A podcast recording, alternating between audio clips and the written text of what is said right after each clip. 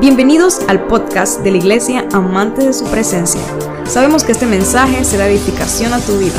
Te invitamos a que te unas y lo compartas en tus redes sociales y permitas que otros también sean bendecidos. Gloria a Dios. Damos gracias a Dios porque Él es bueno. ¿Cuántos creen que Dios es bueno? Él es bueno, Él es fiel. Y hoy para mí es una bendición no tener que predicar, aunque cuando predico también es una bendición, no piense mal. Porque después dice, mire, el pastor dice que, que una bendición cuando no predica. No, es una bendición cuando predico, pero es una bendición también cuando no predico porque recibo. Amén. ¿A cuánto le gusta escuchar la voz de Dios? ¿A cuánto le gusta recibir palabra de Dios? A mí me encanta recibir la palabra del Señor. Y pues, nada, para mí es una bendición en ese día. No voy a predicar yo, pero cuando usted esté viendo al predicador, usted va a decir, es el pastor o... Sí, de verdad. Él es mayor que yo. Su cabello lo dice todo. Y para mí es una bendición hoy eh, cederle la plataforma a mi amado hermano Gustavo, quien va a compartirnos la palabra en esa mañana. Y le pido que le dé un aplauso al Señor por su vida.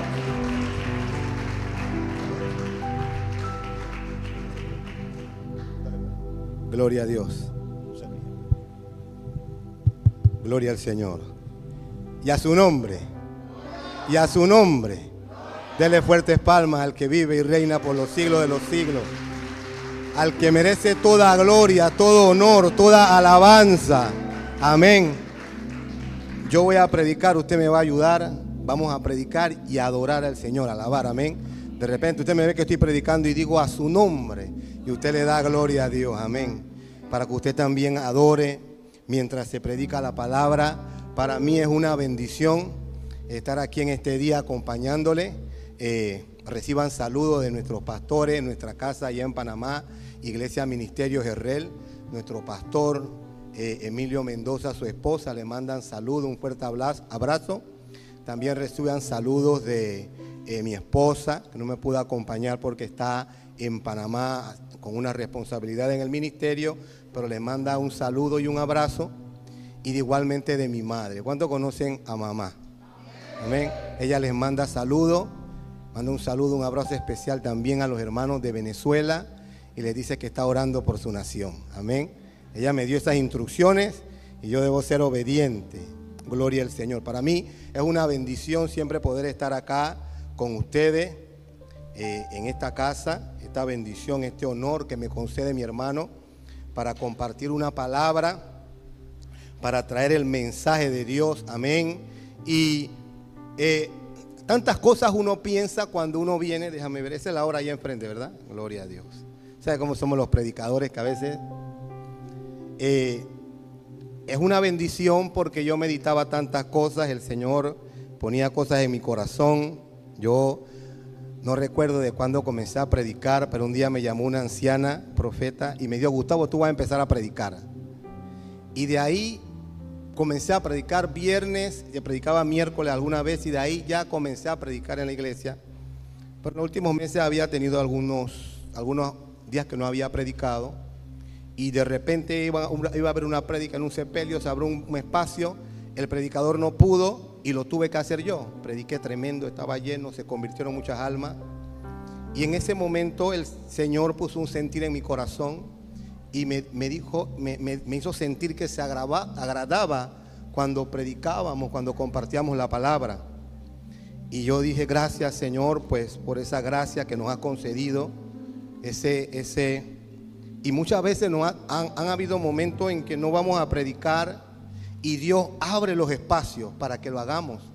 Y damos gloria a Dios por eso, porque eso nos, los ministros saben cuando tienen ese tipo de experiencias con Dios, nos fortalecen, nos, entonces yo recuerdo cuando Leo viajó una de las últimas veces, eh, y él vino, yo eh, el Espíritu Santo me inquietó y me comencé a preparar en una palabra, en un mensaje y todo. Voy a preparar esta, esta palabra, me voy a preparar para cuando Leo venga, Tal vez no predique en la iglesia y yo pueda ir y, predicar allá para que esté un poco, porque viene de viajar y todo eso. Pero no pude. O, no hice lo necesario, no pude llegar, fue el asunto. Pero entonces en el estar aquí y, compartir con ellos en una iglesia donde estuvimos y todo, el Señor me, me puse en mi corazón, Él me trajo, amén.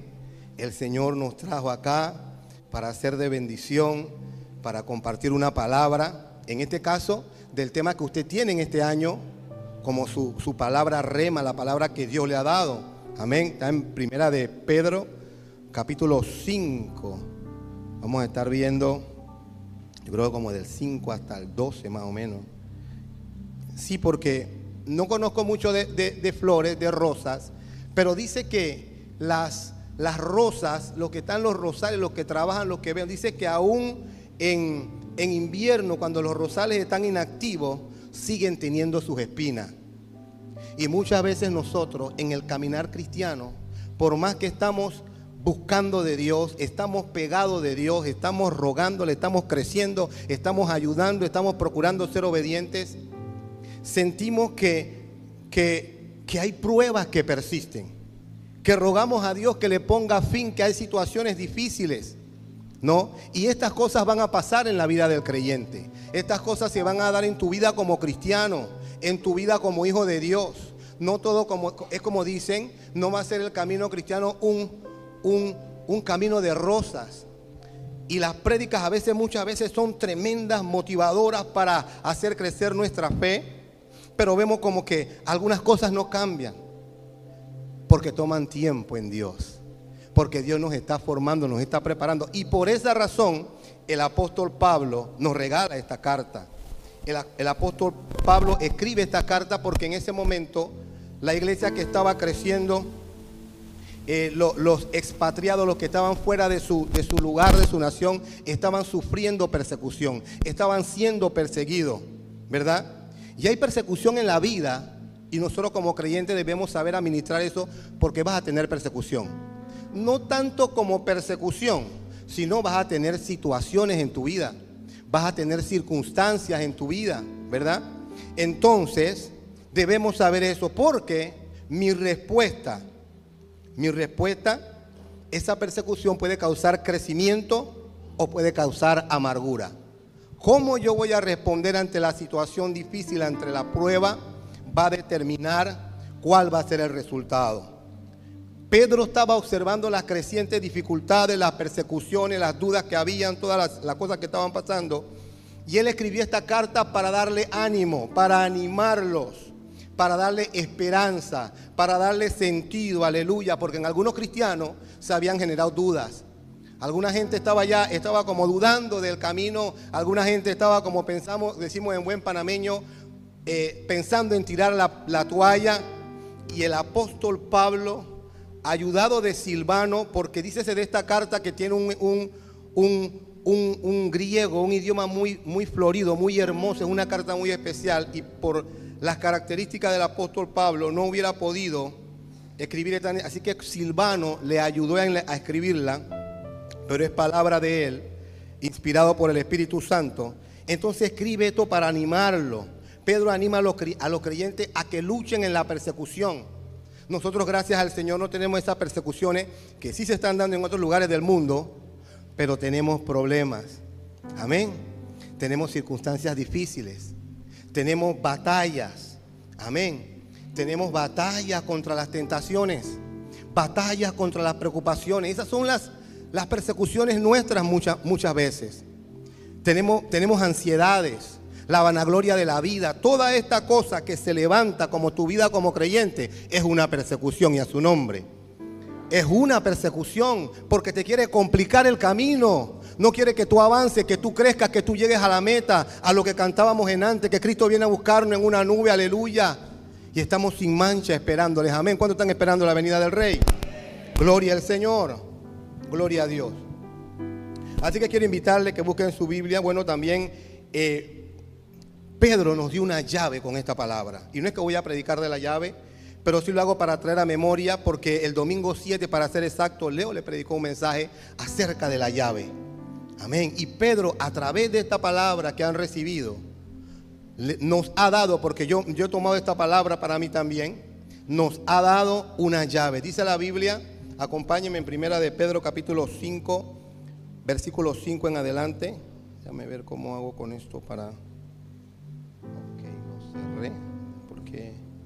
Para tratar de tener la versión de ustedes, para que les sea más claro. Aquí está. Dice la palabra en Primera de Pedro, capítulo 5 del versículo 5 en adelante, estamos viendo nueva traducción viviente. Del mismo modo que ustedes, hombres más jóvenes, tienen que aceptar la autoridad de los ancianos y todos sírvanse unos a otros con humildad. Vamos a dar inicio desde aquí del versículo 5, la parte B. Y todos sírvanse unos a otros con humildad. Vean una confirmación de mi mensaje esta mañana con la oración de la pastora en el devocional. Porque Dios se opone a los orgullosos, pero muestra su favor a los humildes. Así que humíllese ante el gran poder de Dios y a su debido tiempo Él los levantará con honor. ¿Cuántos lo creen? Pongan todas sus preocupaciones y ansiedades en la mano de Dios, porque Él cuida de ustedes. Gloria a Dios, tremendo, tremendo. Qué confianza vivir con esa palabra en el alma. Él cuida de nosotros. Estén alerta. Cuídense de su gran enemigo, el diablo, porque él anda al acecho como un león rugiente buscando a quien devorar. Manténganse firmes contra él y sean fuertes en su fe.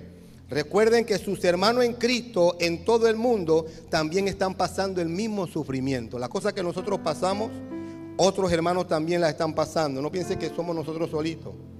Y en su bondad Dios los llamó a ustedes, a ustedes Dios los llamó, gloria a Dios, Dios nos llamó a que participen de su gloria eterna por medio de Cristo Jesús. Entonces, después que hayan sufrido un poco de tiempo, Él los restaurará, los sostendrá, los fortalecerá y los afirmará sobre el fundamento sólido.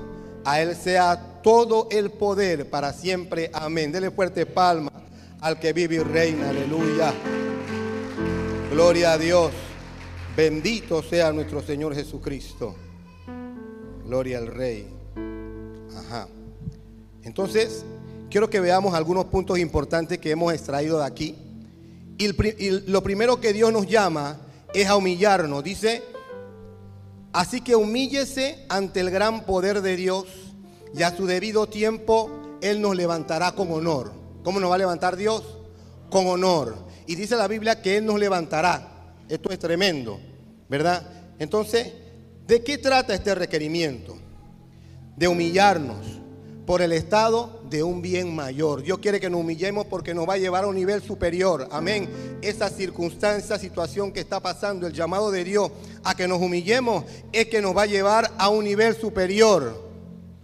¿Cuántos lo creen? Amén. Es decir, que Dios le está diciendo, amantes de su presencia, que se humillen, humíllense, porque lo voy a llevar a un nivel superior. Y no es palabra de hombre, es palabra de Dios. Gloria al Señor. Gloria a Dios. Ahora, ¿cómo logramos esta palabra? Dos cosas importantes que están en el texto. Amén. El mensaje debe ser bíblico. Y el mensaje que estamos transmitiendo es totalmente bíblico, extraído de una palabra que Dios ha conferido a la iglesia. Por lo tanto, como usted forma parte de esta casa, esa palabra es para usted. Esa palabra es para regir su vida. Esa palabra es para que cada día usted la ponga en práctica, la ponga por obra. ¿Cómo? Humillándose delante de Dios. Lo vamos a ver más adelante. Pero hay dos elementos aquí importantes dentro del texto. Dice, número uno, y todos sírvanse unos a otros con humildad. Eso lo vemos en el versículo 5, en la parte B. Y todos sírvanse unos a otros con humildad. Y, dice, y lo otro es humíllense ante el gran poder de Dios, ante el gran poder de Dios. Esos dos elementos vamos a estar viendo en este punto. Humillémonos por el estado de un bien mayor. Te vas a humillar, pero vas a recibir algo más grande no porque tú lo estás pidiendo. Ay Señor, me, arrodillé esta mañana tres horas y estuve orando ahí clamando, Padre. Olvídate de eso. Tú solamente humíllate. Que lo demás está en la mano de Dios. Él te va a exaltar. Él te va a promover. Él te va a llevar a un, a un, a un estado mayor. Gloria a Dios. Entonces, ¿por qué definir esto así? Porque es necesario que nosotros tengamos claro el contexto. Porque ¿cómo voy a poder, cómo voy a poder obedecer? ¿Cómo voy a poder atender el mandato de Dios si no estoy claro en el concepto de lo que Dios está pidiendo, de lo que Dios está mandando? Amén. Gloria al Señor. Y todos sírvanse unos a otros con humildad. Vemos que hay aquí, yo lo, yo lo llamé o yo lo vi, una, una, una humillación horizontal y una humillación vertical. Amén. Y esta humillación o lo que Dios está pidiendo aquí es horizontal. Es entre nosotros mismos, en ser humildes los unos con los otros. Amén. ¿Cuántos lo están entendiendo? Dale gloria a Dios. Y a su nombre, y a su nombre, y a su nombre. Dale fuertes palmas al que vive y reina. Aleluya. Oh, gloria al Señor. Yo sé que están bien animados. Gloria a Jesús. Entonces, este mandato de Dios, esta, esta palabra de que, de que seamos, de sírvanse unos a otros con humildad, viene del verbo griego enkobomai. Y esto da la idea, esto da la connotación, enseña acerca de ceñirse. En ese tiempo, los esclavos, los siervos, se ceñían un delantal blanco. Eso los, identificaban que ellos estaban para servir, que ellos sean de servicio. Recordemos que la iglesia en este momento está, está atravesando un momento difícil, está atravesando un momento de persecución, está, está atravesando un momento de persecución. Y el apóstol Pedro le está diciendo, prepárense para servir, sean humildes, ámense, sírvanse los unos a los otros. Aleluya, amén. Tú debes estar dispuesto a servir a tu hermano. Tú debes estar dispuesto, aleluya, a humillarte, porque muchas veces nos cuesta. Es que el apóstol sabía. Y era la única manera en que ellos iban a poder atravesar el tiempo que estaban viviendo, la persecución que estaban viviendo. Entonces Dios nos está diciendo, en las situaciones difíciles que tú tienes, sé humilde. Sé humilde. Si algo no te gusta, sé humilde. Humíllate delante de Dios, ya sea en el lugar de trabajo, ya sea en tu hogar, ya sea en donde sea, Dios quiere que mantengamos una postura humilde, de humildad. Amén. Y muchas veces, por la naturaleza caída que nosotros tenemos, nos cuesta ser humilde. Pero esto es lo que nos está mandando aquí el Señor a través del apóstol. Dice la palabra en Proverbios 16, 19, mejor es humillar el espíritu con los humildes que repartir despojo con los soberbios. La humildad será bendecida por Dios. Cuando tú eres humilde, Dios te va a bendecir. Dios te va a abrir puertas porque Dios ama a los humildes. Amén. Y lo estamos viendo aquí, aleluya. El Señor nos lo dice.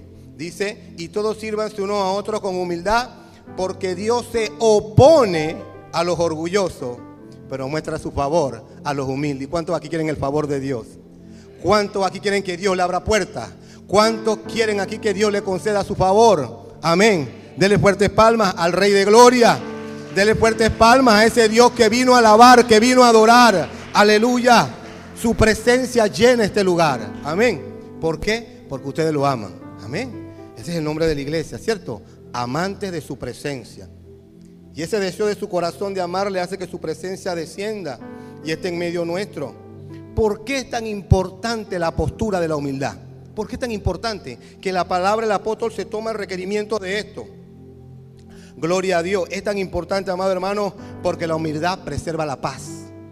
La humildad garantizaría que la paz sería preservada en la iglesia.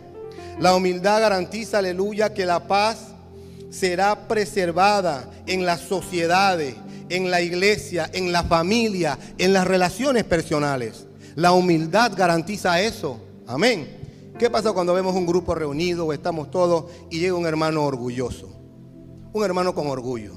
Un hermano que cree que se las sabe todas. Que, que, él es el que está en control. Ya como que nadie quiere. No lo apartan, sino que él mismo hace que la gente se aparte de él. ¿No?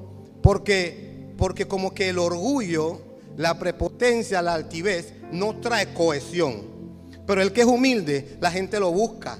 La gente le gusta estar con él la gente le gusta relacionarse con Él. Entonces, por eso que la humildad en el consejo del apóstol Pablo es tan importante para que la iglesia esté unida, para que la iglesia avance en los propósitos, en las metas, aleluya. Que el sueño, la visión que Dios ha transmitido al pastor, que ha puesto en su corazón, esté también en toda la grey. y pueda avanzar y conquistar los sueños de Dios.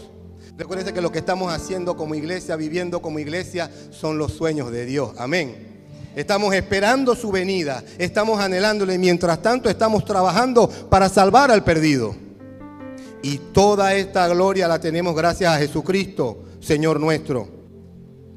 Dice la Biblia el apóstol Pablo en Romanos capítulo 12, versículo 3, por el privilegio especial que Dios me ha dado. O sea, Dios le había dado una autoridad a él para poder hablar.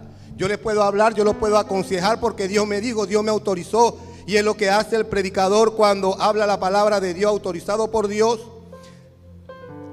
Da el mandato de Dios. Lo que Dios quiere dice y le dice, por el privilegio especial que Dios me ha dado, les pido que ninguno se crea mejor que los demás.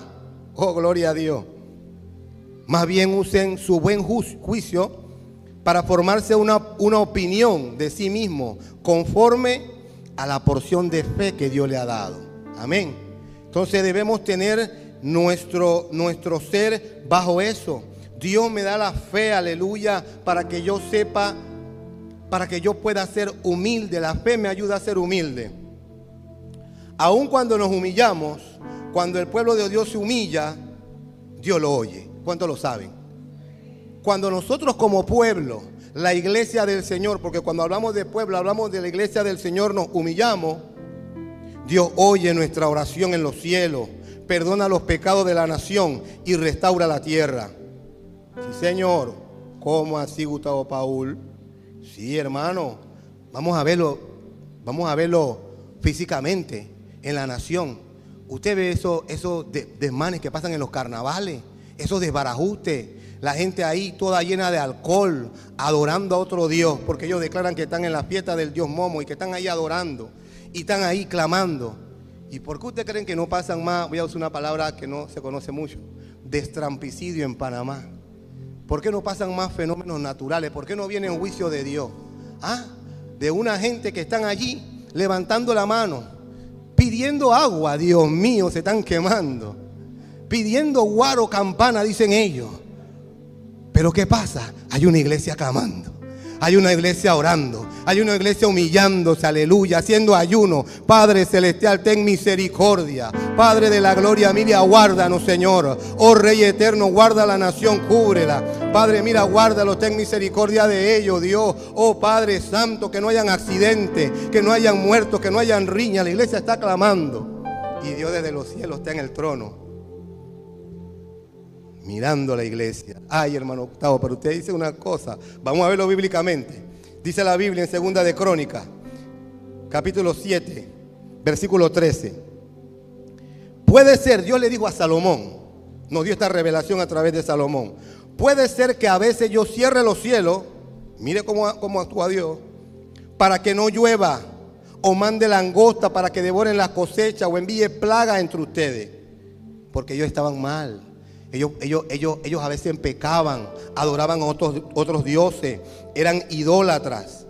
Pero Dios dijo, pero si mi pueblo que lleva mi nombre, aleluya, es decir, hoy día nosotros, la iglesia de Jesucristo, se humilla, se humilla, se humilla y ora y busca mi rostro y se aparta de su conducta perversa, yo iré desde los cielos, número uno, Dios nos va a oír, y perdonaré sus pecados y restauraré, sanaré su tierra. Mis ojos están abiertos, mis ojos estarán abiertos y mis oídos atentos a cada oración que se eleve desde este lugar, aleluya. A cada oración que se eleva desde la casa de Dios, Dios la escucha, Dios la recibe, aleluya. Y Dios muestra su favor y su misericordia para los que se humillan. Y a su nombre, y a su nombre, y a su nombre, y a su nombre, aleluya. Démosle gloria a Dios, démosle palma, alabemos su nombre porque es bueno, es bueno, es bueno. Y cuando su pueblo se humilla, las cosas cambian las cosas cambian. Oh, bendito eres Dios. Gloria al Señor. Siendo nosotros humildes, cuando somos humildes, tenemos la seguridad del consuelo de Dios. Puedes estar seguro, puedes estar tranquilo, Miguel, de que Dios te va a consolar, de que Dios va a hacer lo necesario para que en las circunstancias que tú y yo nos encontremos recibamos consuelo. Dice la Biblia que Libro de Segunda de Corintios. Porque de cierto, cuando vinimos a Macedonia, ningún reposo tuvo nuestro cuerpo, no tenían descanso. Sino que en todo fuimos atribulados, de fuera conflictos, ¿verdad? Porque hay situaciones de fuera conflicto, tenemos conflicto, por eso que esa palabra, esta carta es viva hoy para el creyente. Hay conflictos, hay situaciones en el trabajo, hay situaciones en la familia, hay circunstancias. Tenemos conflictos que no nos permiten muchas veces vivir la vida cristiana como queremos. Vamos caminando y se presentan situaciones, obstáculos que caen, situaciones que se presentan. Pero dice la palabra, aleluya, de dentro temores, temores que hay dentro. Temores que nadie sabe. Temores que no se los compartes a nadie porque tal vez te avergonzaría. Tal vez pensarían, pero mira el loco este lo que está pensando. Esto es un ridículo de que, que, el mundo se va a acabar mañana. Pero ese es un temor que tienes. Es un temor tuyo, aunque no lo compartes. Hermano, ¿usted cree que hay gente que están preocupados cuando escuchan cada vez y que no, que van a poner chip? Que no, que, que, que, que viene un asteroide y ese poco de noticias que salen por ahí. Porque a la gente le gusta escuchar las noticias del Instagram y de todos estos medios en vez de recibir la buena noticia que tiene la palabra de Dios. Amén. Gloria a Dios. Entonces dice, de fuera conflicto, de adentro temores, pero Dios que consuela a los humildes, a los humildes, a los humildes, nos consoló con la venida de Tito en este caso. Dios los consoló. Dios tiene consuelo, amado hermano, para nosotros en esa situación, en esa circunstancia. Dios tiene consuelo cuando nosotros somos humildes. Entonces hemos visto lo que hemos llamado la humillación horizontal entre nosotros, aquí plano en la tierra, ¿verdad? Pero hay otra humillación que la dejé para segundo, porque la humillación que llamo vertical, de abajo hacia arriba, es con Dios. Es la demanda que Él nos hace, porque dice el punto número dos en la palabra, humíllense ante el gran poder de Dios. Entonces también tenemos que humillarnos delante de Dios. Y ese es el llamado del Señor a la iglesia. No solamente, pero no solamente hacia Él primero vimos, sino entre nosotros mismos a ser humildes y humillarnos ante Él. Y ese viene del griego tepeinoso. Tepeinoso. Suena como algo de peinarse, pero no, no es peinarse ni nada de eso. Tepeinoso figurativamente de humillar en la condición del corazón, ¿no? Nuestro corazón, allanar, bajarnos, ser humildes. Aunque nos vemos bien, con mi saco, mi talle, mi zapato, ministro de Jesucristo, pero por dentro soy humilde, soy un obrero, presto para lo que haya que hacer. Porque mi humildad estoy en el corazón, estoy humilde. Porque si no estoy humilde en el corazón, si no estoy humillado delante de Dios, si no estoy humillado delante de Dios, no voy a poder ser humilde ante los hombres. Pero el estar humillado ante de Dios me permitirá ser humilde ante los hombres. Y dice, viene de ahí, de que de, porque necesitaría este momento en esta condición de persecución, bajar humildemente, humillarnos, ¿no? Y era necesario en esta condición de persecución, en esta, en esta, en esta condición que estaba padeciendo la iglesia de sufrimiento, estar humillado delante de Dios. Y nosotros como iglesia, como pueblo de Dios, si queremos permanecer, queremos tener éxito, queremos alcanzar la promesa, necesitamos mantenernos humillados delante de Dios. No es en vano la palabra que el Señor nos ha dado. La denominación de donde provenimos Asamblea de Dios este año también tiene un lema y se nos está a los ministros eh, guiando a esto. Habla acerca de volver a la senda antigua. Y siento que eso habla también de humillarse ante el Señor. Amén. Para que Él nos exalte cuando sea tiempo. Gloria a Dios. Y antes de continuar viendo, dice, el orgullo, sin embargo, perturba la altivez, la soberbia, el engreimiento, como decíamos hace un momento. Eh, me, meditaba el, sábado, desde que estuve con, mi hermano, el viernes, en un, un lugar hermoso en la iglesia, allá un tiempo maravilloso, me encantó, la iglesia del pastor Nick. Y luego que terminó el mensaje y todo, yo me acerqué al pastor y le dije, eh, pastor, tremendo, me bendijo su mensaje. Le compartí una palabra también al, al pastor y todo lo demás. Ellos me vieron así, el pastor que yo me acerqué y todo lo demás. Mi hermano me presentó, le dijo que era su hermano. Pero no sé, no digo cosas que, esta cosa la, menciono, no me gusta mucho hablar de mí, decir cosas así.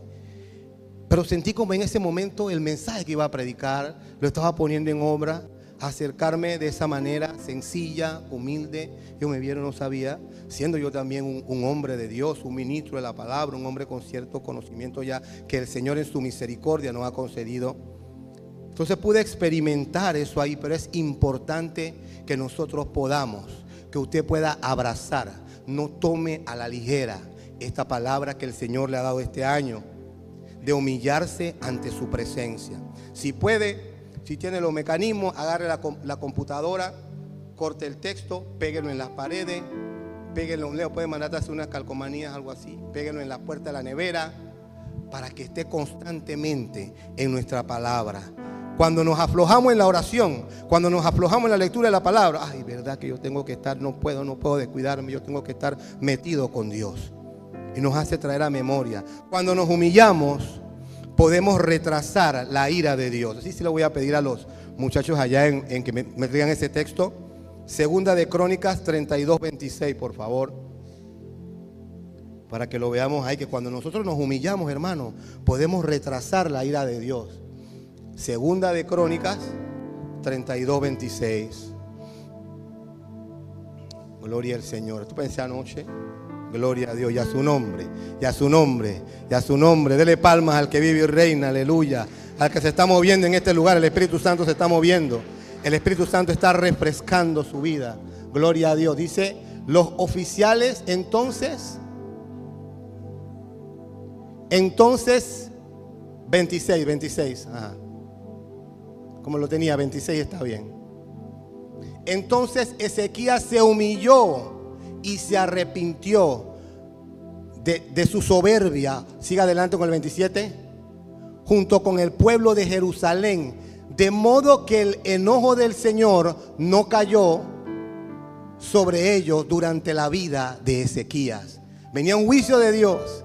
Habían, habían ofendido a Dios, no sé qué habían hecho. Pero dice la Biblia que Ezequías se humilló delante de Dios, clamó, se postró delante de él y Dios detuvo su juicio. También vemos Primera de Reyes 21, 29. Cuando nos humillamos podemos detener, podemos retrasar los juicios de Dios. Gloria al Señor. Y todas estas cosas ocurrían muchas veces porque ellos estaban. Dice, viste cómo Acab se ha humillado ante mí. Por haberse humillado, no haré lo que prometí mientras Él viva. Amén. Detuvo la mano de Dios, detuvo el enojo de Dios. ¿Por qué? Porque se humilló, hermano. Entonces, el tener el conocimiento, amén. Tener el conocimiento, tenemos el conocimiento, tenemos la revelación de Dios, podemos cambiar las circunstancias. Las circunstancias mías, las circunstancias de mi familia. Amén. Hay esperanza en Dios. Hay esperanza en Dios. Y ahora el título de la, del mensaje que no se lo di. Aleluya. Eso nos pasa siempre a los predicadores. Que es recibir gracia para ser humildes. Amén. Recibir gracia de Dios. Porque esta humildad que Dios nos demanda, es que todas las cosas que Dios nos demanda prácticamente son como sobrenaturales. No pueden fluir de nosotros. Oh, gloria al Señor. Pero esta humildad no proviene de nosotros. Amén no es una actitud, no es un comportamiento, no, no, no, no, no, no. No es que vamos nosotros a comenzar a, a ser humildes. Yo no soy orgulloso, soy el hermanito así que llego con unos zapatitos rotos, viejos. Y no es como estás, hermano. Te ayuden algo. Y voy a, a, a, cambiar. Voy a tratar de hacer una actitud, de poner un modo en mí para ser humilde. No, no, no, no, no es eso. Oh, gloria a Dios. Vamos a perfeccionarnos en ella. Primero necesitamos hacer algo dentro de nuestras oraciones que nunca se pierden. ¿Cuántos saben que hay oraciones que nunca se pierden? Hay oraciones que nunca se pierden, o sea, oraciones que nosotros siempre vamos a hacer. Siempre voy a orar por mi esposo, por mi esposa, por mi pastor, por mis hijos, por mis hermanos de la congregación. Voy a orar por los perdidos. Voy a orar para que Cristo venga. Esas son oraciones entre las unas que nunca se pierden. Entre esas tenemos que orar por eso. Señor, orar para que Dios nos dé gracia para ser humildes. Sí. Porque el mismo Dios nos dice, Dios, escribe la palabra, hermano. Por eso que usted está aquí. Para que usted tenga un espíritu superior. Amén. ¿Cuántos quieren tener un espíritu superior? No es para que usted sea orgulloso y usted ande porque, ajá, yo tengo un espíritu superior. No, es para que tenga un espíritu superior y le permita vivir en mejor condición con Dios, porque conoce los pensamientos de Dios. El normal en que se quedó en la casa viendo que dan esta hora, eh, un programa que dan por esta hora más o menos es como de, política, de, de, polémica y cuestiones. El que se, ¿cómo? Ese mismo, radar, radar. El que se quedó viendo el radar, el que se quedó viendo un juego, el que se quedó atendiendo, no va a recibir esta revelación. No va a conocer que Dios nos da gracia para ser humilde. Y cuando tú eres humilde, Dios te va a poner en otro nivel. Aleluya. Cuando tú te humillas, Dios te va a poner en otro nivel. Entonces por eso que es maravilloso la revelación de la palabra. La revelación que trae Gustavo Paul, no la revelación bíblica. Porque ya toda la revelación está en la Biblia, la palabra de Dios ha sido revelada al hombre. Nosotros necesitamos es descubrirle y que Dios nos las ilumine. Y el conocimiento, con aplicarlo, hacerlo aplicable, ¿no? Pero hay algo aquí, hermano, ya sabemos, ¿no? Dios nos da gracia para ser humilde, para que yo pueda ser humilde, aleluya. Padre, dame gracias, Señor. Tú sabes cómo soy, Padre, que a veces yo me creo de que, de que, de que lo máximo. Padre, dame gracia, ayúdame, Señor. Son cosas que a veces están en mí, Señor, pero ayúdame, dame gracia para ser humilde. Y cuando estamos pidiéndole a Dios, Dios va a obrar en nosotros. Dios va a operar en nosotros.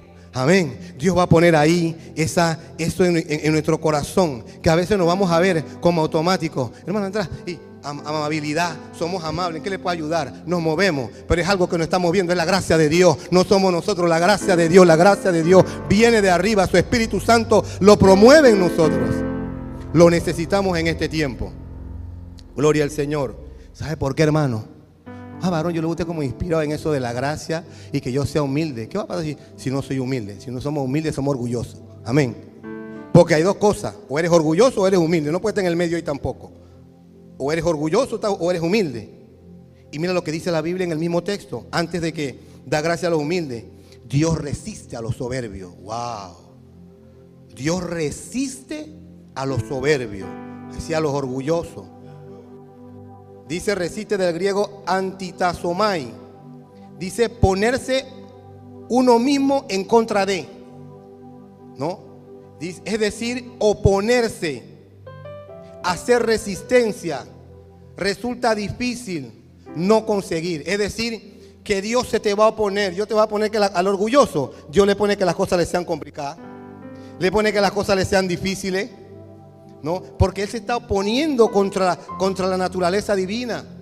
Dios nos manda a ser humildes y a estar humillados en su presencia. Y es por esto que no debemos pedirle al Señor, Señor, ayúdame Dios, si a ti te parece si yo soy, yo soy orgulloso. Ayúdame, Señor, si a ti te parece que yo soy soberbio, que a veces ando con mi altanería, mi pedantería, mi cosa, Dios. Usted puede conversar con Dios a sí mismo, usted conversa con Dios a sí mismo, Señor, ayúdame, tú me conoces, Padre. ¿Sabe que a mí no me gusta eso de que no me gusta? Pero ayúdame, Dios mío, en el nombre de Jesús te lo pido. Dice la palabra, y usted le dice la palabra al Señor. Dice la palabra, Señor y Dios, que tú das gracias a lo humilde. Dame gracias, Padre, porque yo no quiero que me resista. Imagínate cómo ando, Señor, en ciertas situaciones y tú no me estás resistiendo. Imagínate que me resiste Dios. Ayúdame, Dios mío. Y usted conversa con Dios. Ora al Señor. Le habla al Señor. ¿No? Porque Dios realmente, realmente Dios está esperando, aleluya, que seamos humildes. Dice la palabra, oh hombre, Él te ha declarado, esto está en Miqueas tengo por allá arriba el texto, está en Miqueas. Oh hombre, Él te ha declarado lo bueno, lo que es bueno. Esa es la palabra de Dios, hermano. No es palabra de hombre.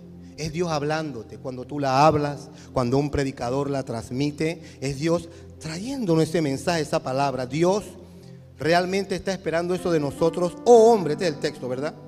Déjame ver si lo, consigo un momentito aquí, que no lo puse acá.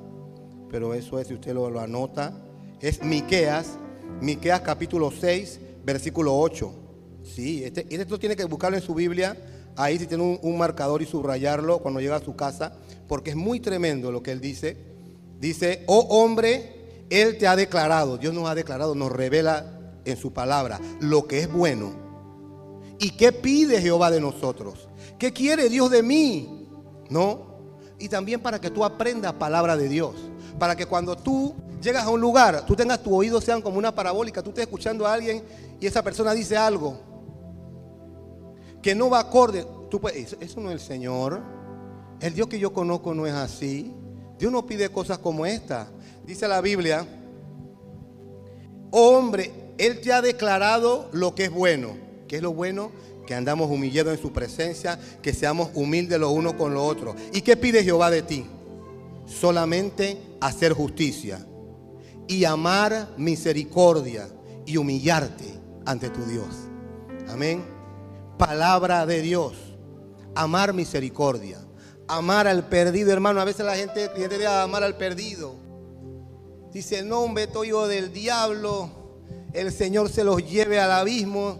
Tanta cosa dice la gente. Pero a veces escuchamos eso y lo hacemos también, ¿no? Porque muchas veces, pero lo que Dios quiere es que amemos misericordia. Padre, ten misericordia de ellos, Dios. Haz algo, Rey, cambia la circunstancia. Ayuda a estos vecinos, Padre, en el nombre de Jesús. Me tienen cansado con esos inciensos, esa brujería. Haz algo con ellos, Dios de la gloria. Ten misericordia, que conozcan a Cristo. ¿No? Y humillarnos delante de Él. Eso es lo que Dios espera. Y esto es importante porque tal vez podamos hacer, y esto es importante, porque tal vez nosotros podemos hacer nuestro mayor esfuerzo. Yo estoy haciendo mi mayor esfuerzo por, por, por, humillarme, por ser humilde, por hacer eso que Dios quiere. Yo estoy haciendo mi mayor esfuerzo, pero, pero no alcanzo el nivel de humillación que Dios quiere. Tal vez estoy haciendo más cosas o cosas que Dios no, no quiere o no es humillación. Es por esto que tenemos que orar y pedirle, dame gracia, Señor, para ser humilde.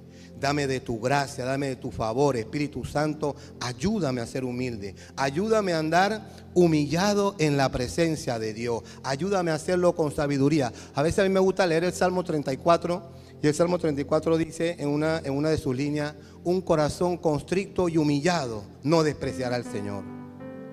Y ahí me viene, siempre hermano me viene la pregunta, yo Señor, yo no sé, yo tendré un corazón constricto y humillado.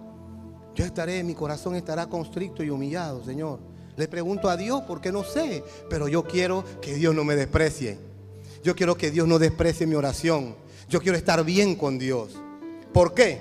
Porque esta gracia que Dios nos da a nosotros para ser humilde viene con sabiduría, viene con fe y viene con santidad. Amén. Con eso viene esa gracia. Dice Proverbios 15:33, el temor de Jehová es enseñanza de sabiduría. Y la honra, y la honra precede a la humildad. Amén. Y la honra precede a la humildad. También dice Proverbios 22:4, riqueza, honra y vida son la remuneración de la humildad. Y el temor a Jehová, el temor a Dios, el temor al Señor. Amado hermano, por eso que esta palabra es tan emocionante, por eso que esta palabra es tan gratificante, por eso que esta palabra que usted tiene en este año llena tanto nuestras vidas. ¿Por qué? Porque no hay pérdida, está garantizada. Está garantizada cuando nosotros somos humildes. La remuneración, dice la palabra, es riqueza, es honra y vida. No es por el ministerio, Tal vez yo no puedo estar esperanzado, seguro de que porque predique voy a recibir honra, de que porque predique voy a recibir vida, de porque predique voy a recibir riqueza. Y puedo hacer muchas cosas, cantar de la mejor manera, eh, eh, ser súper esforzado. Pero dice la Biblia que riqueza, honra y vida son la remuneración de la humildad y del temor a Jehová. Entonces, Vale la pena, amado hermano, humillarnos en la presencia del Señor y ser humilde al que vive para siempre. Dele fuerte palma a ese Dios bueno, a ese Dios bueno, a ese Dios bueno que nos da gracia para ser humilde. Gloria a Dios, gloria al Señor. Y dice así la palabra, pero a su debido tiempo, no en el tiempo tuyo, no en el tiempo mío, no, no, no, no. Vamos a ver este tercer punto, ¿verdad? No es en nuestro tiempo, Dice el texto en la versión Reina Valera, humillado pues bajo la poderosa mano de Dios y para que a su debido tiempo, si no me equivoco, Él os exaltará. Él os exaltará. Entonces ahí entendemos que esto va a tener un tiempo. Esto va a tener un tiempo, no es cuando yo quiero, no es cuando yo estoy esperando, no va a ser ahora, va a ser en el momento de Dios. ¿Por qué? Porque en la sabiduría divina de Dios va a ser el momento exacto, perfecto. En que no sea que Dios me salte y me vuelva loco. Ya estoy muy ocupado. Me llaman, ay, no puedo porque estoy muy ocupado, estoy haciendo muchas cosas para Dios, no puedo en este momento. No. Por eso que Dios va a hacer en el momento que Él determine. Entonces tenemos que esperar. Tenemos que esperar en Dios. Amén. Él espera, Dios espera o no. Entonces, ¿cómo no vamos nosotros a esperar en Dios? ¿Cómo no vamos a poder esperar en Dios? ¿Ah? Yo tengo tal vez esa muletilla ahí con la que vengo batallando. Señor, ayúdame, Padre, ayúdame con el enojo, Señor. Mira que soy muy enojón, Rey de la Gloria. Voy a cambiar, Padre. Ayúdame. Sé que tú estás haciendo la obra en mí. Padre, tu palabra dice que tú eh, estás trabajando en mi vida, que tú perfeccionarás la obra hasta el día de Jesucristo. Me voy en el carro, salí a la iglesia y voy variando. Se me cruza uno. ¡Hey, cabezón, qué pasó contigo! Viene el enojo, ¿no? Y Dios en el cielo esperando. Sé que Él va a cambiar. Entonces, ¿cuánto más nosotros nos vamos a esperar en ese Dios fiel? Amén. No vamos a esperar en Él. No perdamos la calma porque Dios lo que prometió lo va a cumplir. Él te va a ayudar. Él te va a bendecir. Aleluya. Gloria al Señor. Gloria a Cristo. Entonces, vamos a ver algo. Ahora, la pregunta del millón, Gustavo. ¿Cómo nos humillamos bajo la poderosa mano de Dios? Ya nos ha hablado, nos ha explicado por qué es necesario todo lo que necesitamos. ¿Cómo nos humillamos bajo la poderosa mano de ese Dios bueno? Amén. Dice la palabra que humillarse implica, hay que reconocer que Él es Señor y dueño de nuestra vida. Tenemos que reconocer que el Dios Todopoderoso es el Señor y el dueño de nuestra vida. No es una postura física, como decía en un momento. No es que voy a caminar encorvado, no es que me voy a estar tirando, no, porque yo puedo estar haciendo esas cosas, pero mi corazón no se ha doblegado delante de Dios. Y es lo que Dios quiere.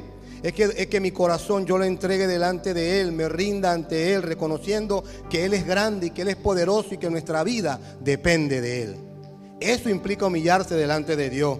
Implica es someterse a la voluntad de Dios. Actuar basado en su palabra, en su precepto, en la obediencia, en el sometimiento a las leyes, en el sometimiento amoroso al liderazgo que Dios ha puesto ante nosotros. Es orar, orar, buscar el rostro de Dios, es clamar con intensidad, como yo sé que ustedes lo hacen aquí, con la dirección del Espíritu Santo. Aleluya. Me, me deleitaba esta mañana en el devocional cuando la pastora oraba un tiempo maravilloso de acción de gracia. Es buscarlo con toda nuestra fuerza, con todo nuestro corazón. ¿Qué nos ilustraría esta búsqueda? ¿Cómo pudiéramos entender eso? Amado hermano, es como una persona que recorre cielo y tierra buscando la cura para su enfermedad. Nada lo detiene, nada lo para. Él yo voy buscando, es buscando a Dios porque Dios es el único que puede transformar mi vida. Humillado delante de Él, aleluya, Él me transforma, Él me bendice, Él me cambia. De esa manera, eso implica la búsqueda, humillarnos delante del Señor, reconocer que solo Dios, a través de su Hijo Jesucristo, tiene la solución para todas nuestras necesidades. ¿Cuánto lo creen? ¿Cuánto lo creen, amado hermano, que a través de Jesucristo Él tiene la solución? para todas nuestras necesidades. Ahora que hemos escuchado estas definiciones de lo que implica humillarnos delante de Dios, la pregunta que, fluiría sería, ¿verdaderamente tienes una vida humillada delante de Dios? ¿Verdaderamente vives humillado delante de su presencia?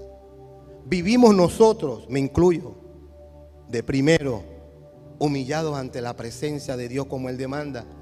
¿Estamos viviendo como deseamos o como manda e indica la palabra? Esa pregunta la dejo para que se la lleve y medite en ella. Gloria al Señor. Entonces, como decía hace un momento, humillarnos delante de Dios nos habla de esperar en Él. Hay que esperar en Dios. Él mismo nos hace una invitación y esto es importante, hermano. Yo no sé si yo estoy extendiéndome, pero esto es importante. Entienda esto. Dice el versículo, pongan todas sus preocupaciones y ansiedades en las manos de Dios. Eso es importante. Por eso que es una llave, una revelación del apóstol San Pedro a través de esta palabra. Dios conoce el efecto. Dios, Dios te ama. Dios me ama. Él conoce el efecto que hace en nosotros la, preocupación. Él conoce el efecto que hace en nosotros la angustia la preocupación, la angustia por los familiares, las ansiedades por el presente. Estamos ansiosos. ¿Por qué voy a comer? ¿Qué voy a desayunar mañana en la mañana? ¿Cómo voy a pagar esto? ¿Cómo voy a pagar e-, aquello? Preocupación. ¿Cómo voy a hacer con la graduación de Carlito? Y Carlito está en primer grado y se está preocupando de la graduación de sexto año. Las preocupaciones. El hombre vive así por el futuro. Ustedes mismos por la iglesia, por su salud, por su cuerpo, tantas cosas, vienen preocupación y por eso Dios nos dio esa palabra. Y nos da un sinnúmero de palabras para que nosotros esperemos en Él. Esperar en Dios es seguro, no tiene pérdida. Gloria al Señor. Dice la Biblia en 2 Samuel 22, 31. En cuanto a Dios, perfecto es su camino. El camino en que tú estás, el camino de Dios es perfecto. Por eso que Él dice que Él nos perfeccionará hasta el día de Jesucristo. Y muchas veces nosotros no nos sentimos perfectos, pero Dios se encarga. Mientras estés en el camino, Dios está trabajando. Gloria a Dios. Dice, y acrisolada la palabra de Jehová, escudo es a todos los que en Él esperan. Mientras tú estés esperando en Dios, no estás solo. Dios es un escudo para ti. Es un escudo alrededor de ti que te protege, protege tu casa, tu familia, te provee. Él va a garantizar que tú estés bien. Job 13:15 dice, he aquí, este es un paladín, este es un maestro de la espera, un maestro de la humillación ante Dios. He aquí, dice Job, aunque él me matare, en él esperaré. Era un hombre que comprendía que esperar en Dios era seguro, que Dios siempre llega en el momento indicado y que rescata y ayuda. Salmos 25.3a dice, ciertamente ninguno, esta no es palabra de Gustavo Paul, hermano. Esta no es palabra que Gustavo Paula trajo, esta es palabra que el Espíritu Santo me permitió preparar, pero es la palabra de dice Salmo 25.3. Ciertamente ninguno cuantos esperan en ti, ¿cuántos aquí están esperando en Él? Ciertamente ninguno cuantos esperan en ti serán confundidos, aleluya. No seremos confundidos cuando esperamos en Dios. No seremos enredados porque Dios cuidará de nosotros en esa espera. Dios te está viendo. Está tropezado. Tal vez ya ven el camino ya no tiene fuerza, va llegando. pero Dios te está viendo, aleluya, se está esforzando. Ahí va el hombre, Él tiene cuidado de ti. No estás solo, no estás solo. Y Salmo 41 dice, con paciencia esperé al Señor. El salmista nos enseña cómo se espera a Dios. Con paciencia, con paciencia. Con paciencia esperé al Señor, me ayudará y él se fijó en mí y oyó mi clamor. Está esperando con paciencia. Como decía hace un momento, Dios te está mirando. Y Dios revela esto porque Él quiere que tú lo sepas y lo guardes en tu corazón. No está solo, Él te está mirando. Y Él se fijó en mí y oyó mi clamor. Anhelo que me rescates, Señor. Por eso he obedecido tus mandatos. Aleluya. Ahora, peligro. Hay un peligro aquí. Hay un peligro cuando descuidamos la espera. Porque, ¿por qué nos dice pongan todas sus preocupaciones y ansiedades en la mano de Dios? Pongan en la mano de Dios. Y yo estaba viendo esto, analizando esta mañana, que la versión Reina Valera 60 dice echando. Pero cuando me dice que pongan, pongan, es como que yo, bueno, voy a poner esta aquí ansiedad en la mano de Dios. Pero en esa, en esa versión nos dice echando, eso habla como de premura, saca eso de ti, échalo. Yo no, no quiero esta preocupación. Sácala de ti. Y a veces no podemos echarle la preocupación a la esposa, al esposo. Oh Dios, Dios ha abierto una puerta. Dice, pongan todas sus preocupaciones y ansiedades en mi mano. Y muchas veces nosotros queremos andar con la ansiedad. Queremos andar con la preocupación. Queremos andar cuando Dios está diciendo que las pongamos en Él. Ahora, ¿por qué dice que peligro, Gustavo? Porque estas preocupaciones, si no las llevamos bien, se pueden convertir en cargas onerosas. ¿Cómo así?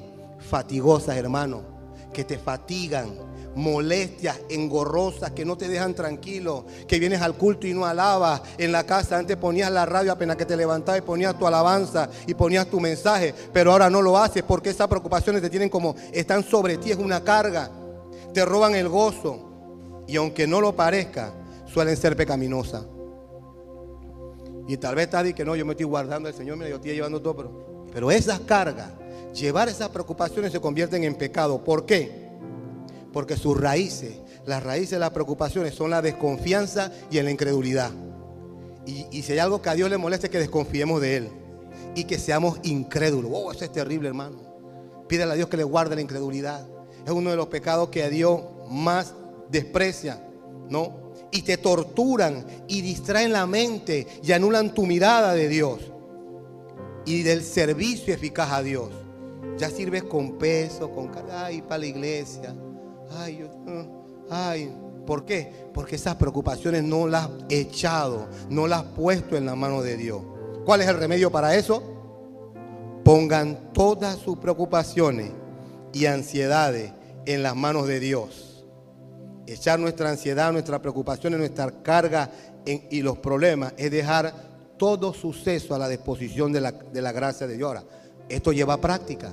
Tenemos que practicarlo. Si nunca lo hacemos, ¿cómo vamos, a, ¿cómo vamos a experimentar que es seguro si no lo practicamos? Usted ore y lo demás déjeselo al Señor. Ore Padre Celestial, Dios de la gloria, tengo esta situación, este problema lo pongo en tu mano. Usted se va y Dios va a obrar. Es que ahí es donde entra la fe. Ahí es donde entra la confianza de que yo lo voy a poner en la mano de Dios y Dios va a actuar. Pero ese es como, eso toma como tiempo como entenderlo. De que yo me voy a arrodillar, le voy a dar algo a Dios y levantarme y saber que Dios va a actuar. Ahí es donde entra nuestra fe. Gloria al Señor. Entonces, ¿qué crees? Que Él no nos dará algo bueno para nosotros si no esperamos humildemente. Él nos va a dar lo bueno si nosotros esperamos. Salmo 27, 14 dice, aguarda a Jehová, esfuérzate y aliéntese tu corazón si espera a Jehová. Y termino con este punto. Dice el versículo 12, mas el Dios de toda gracia, que nos ha llamado a su gloria eterna por Jesucristo, después que hubierais padecido un poco de tiempo, Él mismo perfeccione, confirme, corrobore y establezca. Amén. Dios va a utilizar todo, todo lo que esté aconteciendo en tu vida para tu crecimiento, para tu formación. Es por eso que debemos saber y conocer que debemos humillarnos, que debemos esperar en Dios porque Dios está trabajando, porque Dios está procesando, porque Dios va a hacer de ti una obra preciosa, porque Dios te va a convertir en un instrumento en su mano eficaz. Dios utiliza todo lo que estemos enfrentando en este momento. La circunstancia esa, por más pequeña o grande que parezca, Dios la usa para trabajar en nuestra vida. No ocurre nada en nuestra vida sin que Dios no lo conozca. Y puedes estar seguro de algo de que hay un propósito más elevado del que tú piensas en Dios a través de esa circunstancia. Dios ve más allá que nosotros y las grandes lecciones profundas, emocionales, circunstancias en la vida, muchas veces incómodas, a veces difíciles, aleluya, pero Dios está trabajando en nosotros. ¿Y cómo podemos ver esto, Gustavo? Lo podemos ver a través de un personaje que todos conocemos y amamos. La vida de David la vida de ese chico, de ese muchacho, que comenzó siendo un joven olvidado de su padre, sufrió, padecido de bullying de sus hermanos. Imagínense cómo así que el papá no se acordó de él cuando llegó el hombre de Dios a la casa, del pequeñito. ¿Tú sabes cómo somos nosotros los padres con los hijos más pequeños? A veces le ponemos apodo y todo, le que la pezuña al hijo más pequeñito, al más pequeño que vino. Amén y, tenemos algo especial con ellos, pero este hombre se lo olvidó. Se acordó y le preguntó, ¿y, estos son todos tus hijos que tú tienes? Estos son todos los hijos tuyos. Ay, no, en verdad que está uno el más pequeño allá con las ovejas, uno lo tengo allá con las ovejas. Así lo tenían a él, pero Dios no lo tenía así. Para Dios era especial. Dios estaba trabajando en David. Gloria a Dios. Y te voy a decir algo que es lo que quiero que veas. Yo me imagino, pienso yo, que David nunca se imaginó, David nunca supo que cuando él estaba enfrentando al oso, cuando llegaba el león, aleluya, él no se imaginaba que Dios lo estaba preparando para enfrentar al, incircunciso filisteo que, eh, que insultaba a los escuadrones del Dios viviente. Él no se imaginaba eso. Él de repente estaba así, estaba en el lugar y se turbaba la paz de la pradera en ese lugar y de repente oía gruñir un oso o oía rugir un león y agarraba a David su onda y allá va y lo aniquilaba y terminaba con él, aleluya. Él no se imaginaba tal vez que era que Dios estaba afinando su puntería. Así mismo están ocurriendo cuestiones en tu vida que tú no te imaginas, pero que Dios te está afinando, que Dios te está preparando, aleluya, para algo grande, para algo tremendo, para levantarte como un líder poderoso, aleluya, como un padre tremendo, espectacular, como un guía.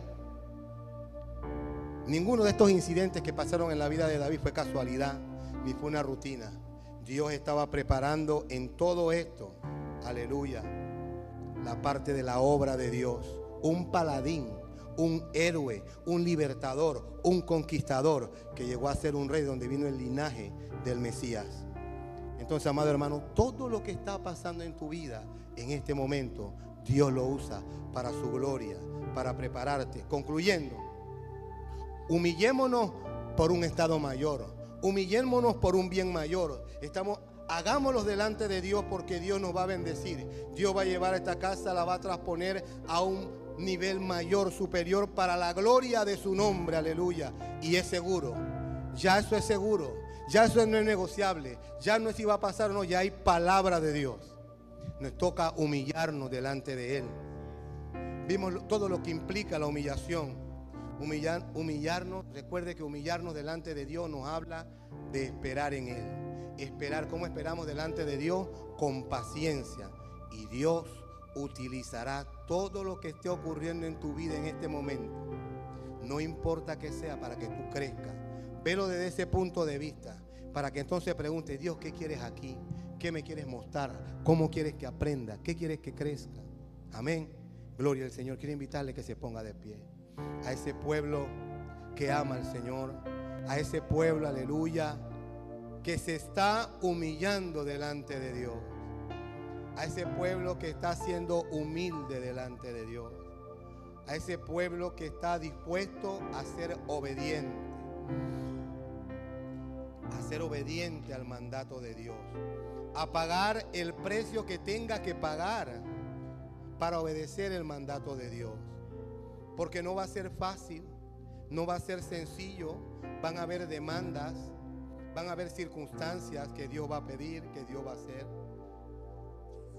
Pero en ese momento, en ese momento, aunque te va a costar tal vez hacerlo, aunque te cueste tal vez un poco, en ese momento que tú en tu corazón decides humillarte, decides ser humilde, Dios provee su gracia para que pueda ser humilde. Y se comienzan a abrir puertas, se comienzan a abrir, viene la provisión para lo necesario. Oh, bendito sea Dios. Comienza a llegar la provisión, porque dice que riquezas, honra y vida son la remuneración de los que se humillan delante de Dios. Entonces en el momento que se presentan las cosas y Dios dice, y, tú dices, ay Dios mío, pero yo...